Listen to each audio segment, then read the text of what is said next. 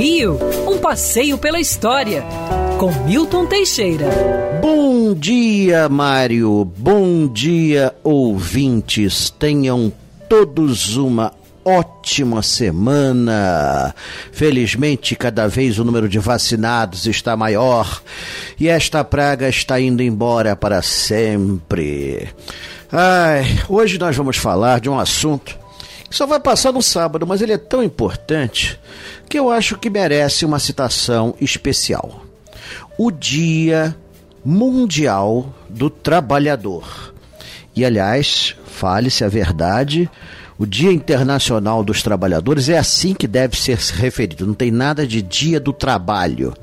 Esse negócio do Dia do Trabalho foi inventado na ditadura militar para não falar em trabalhador, que soava uma coisa meio esquerdista. Então é Dia Internacional dos Trabalhadores. É uma data muito importante no planeta e vocês têm que levar em conta que ela começou a partir de um evento dramático. Em 1886, no dia 1 de maio, começou uma greve geral é, em Chicago por limitação de jornada de trabalho de, em oito horas diárias. Ou seja, isso daria 40 horas semanais. Para vocês terem ideia, os trabalhadores à época trabalhavam 60 horas semanais. Nossa, era uma coisa assim incrível. Essa greve não foi, não foi tranquila. Primeiro dia até que não ocorreu grandes coisas. Depois começou a haver confrontos. Morreram policiais e morreram é, trabalhadores. Morreram 38 pessoas. Mas conseguiu-se a jornada de 8 horas diárias de trabalho, o que deu-se 40 horas semanais. Em 1890, estourou no dia 1 de maio outra greve, essa não mais em Chicago, mas em todos os Estados Unidos, para estender a jornada de trabalho para 8 horas em 1890. E a partir dessa data, a segunda internacional, reunida em Paris, é, determina que esta será a comemoração do Dia Mundial dos Trabalhadores. Mesmo assim, a coisa não foi pacífica. Já em 1891, no dia 1 de maio, em Fournier, uma cidade têxtil no norte da França, os operários fizeram greve também por essa questão de oito horas de trabalho. Não foi pacífica, a polícia entrou no meio e tiveram sete mortos e 30 feridos. Mas o dia passou. Por incrível que pareça, o Brasil não ficou muito atrás, não, viu? É, em 1895, a data é comemorada pela primeira vez no Brasil em Santos por iniciativa do Centro Socialista, e eles pediam oito horas de trabalho nos portos.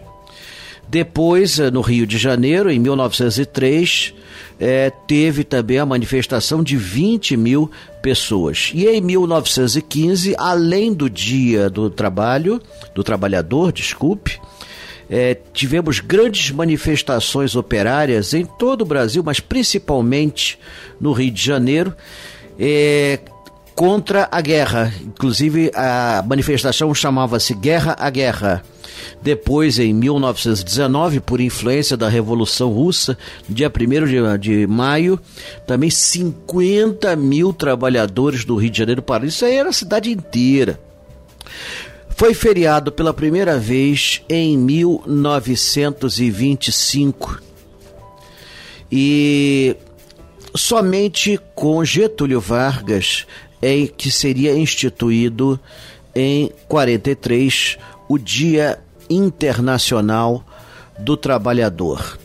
É, mesmo assim, ainda uh, no Brasil, em 1980, houve manifestações violentas durante a ditadura militar. Tinha sempre, tinha sempre, sempre, sempre conflitos, bafafá, quebra-quebra e gás jogados nos trabalhadores.